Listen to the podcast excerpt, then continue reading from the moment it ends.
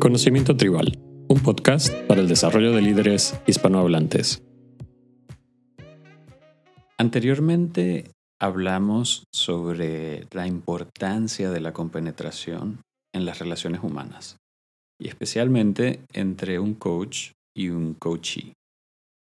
Cuando conocemos a un nuevo cliente o coachee, gran parte del éxito de la sesión dependerá de su actitud. En otras palabras, de la voluntad y motivación que tenga la persona de alcanzar resultados. En este sentido, podemos identificar tres formas de comportamiento en nuestros coaches. La primera es la de los visitantes. Los coaches que actúan como visitantes no tienen ningún interés real en cambiar las cosas. Puede que hayan llegado a nosotros por una recomendación, por aprovechar una oferta o simplemente por curiosidad. Nos encontramos con personas que realizan la sesión, entre comillas, involuntariamente y a veces también de forma obligada. Cuando esto sucede, muchas veces la persona no ha sido siquiera capaz de reconocer que tiene un problema o reto por superar, lo cual hace muy difícil obtener resultados positivos. Las personas que tienen agendas ocultas o son extremadamente privadas también pueden catalogarse como visitantes. Si nos encontramos con un visitante, debemos reforzar sus fortalezas, sus puntos positivos, apreciarles, hacerles cumplidos y sobre todo evitar asignar tareas. El segundo comportamiento es el de los quejicosos. Un coachee quejicoso es aquella persona que tiene una queja o varias sobre un aspecto particular de su vida. Y esta queja le lleva a tener una motivación de cambio. Pero no está aún listo para tomar las acciones necesarias que le llevarán a ese cambio positivo. En este grupo podemos encontrar personas que encuentran los cambios o el proceso de cambio como algo imposible o muy arduo. Quizás incluso han tomado acciones en el pasado para buscar un cambio y han obtenido resultados negativos. Estos resultados negativos ahora actúan como barreras para implementar nuevas acciones. Al encontrarnos con un quejicoso, debemos reconocer la necesidad de ofrecerle más opciones. Podemos hacer observaciones o resúmenes de las tareas y usar algunas técnicas como la de cómo sí, el botón o la varita mágica al formular nuestras preguntas. De estas técnicas hablaremos más adelante en otro episodio. El tercer tipo de comportamiento es el de los clientes.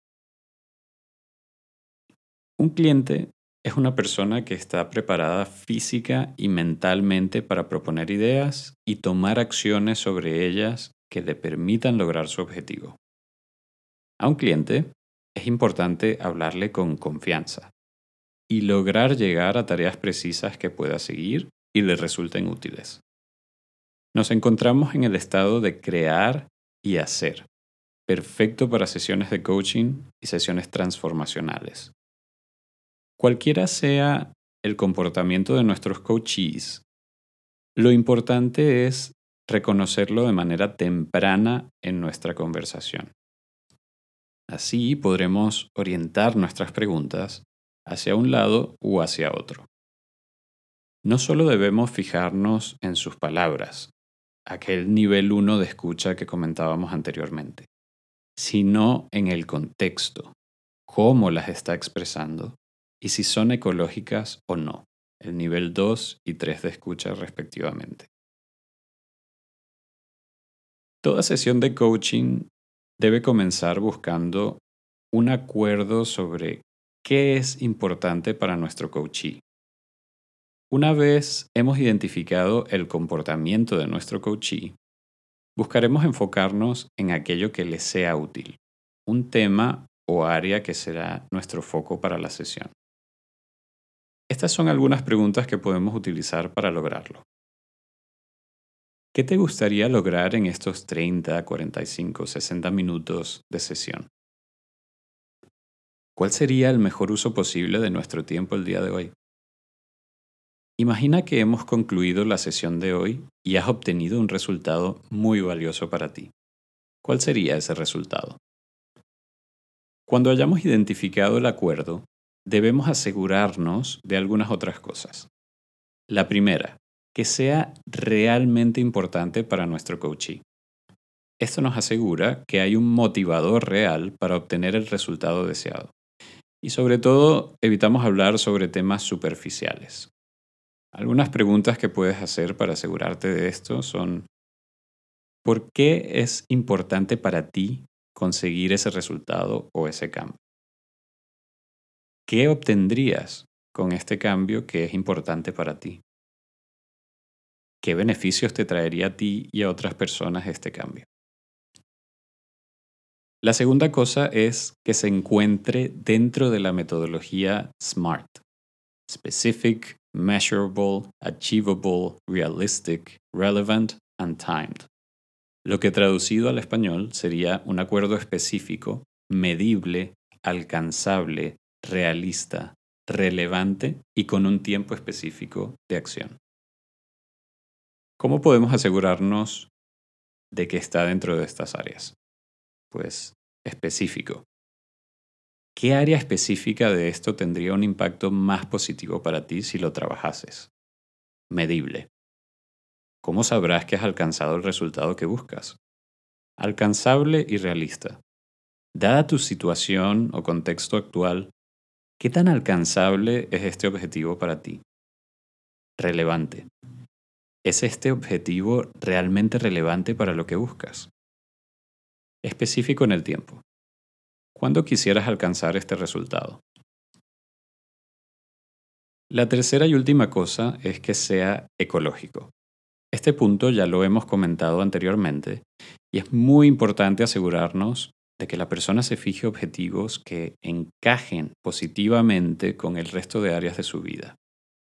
Algunas preguntas que podemos hacer para asegurarnos de esto son, ¿es este objetivo beneficioso para ti y el resto de personas en tu vida? ¿Cuáles podrían ser algunas de las consecuencias en tu entorno de alcanzar ese objetivo?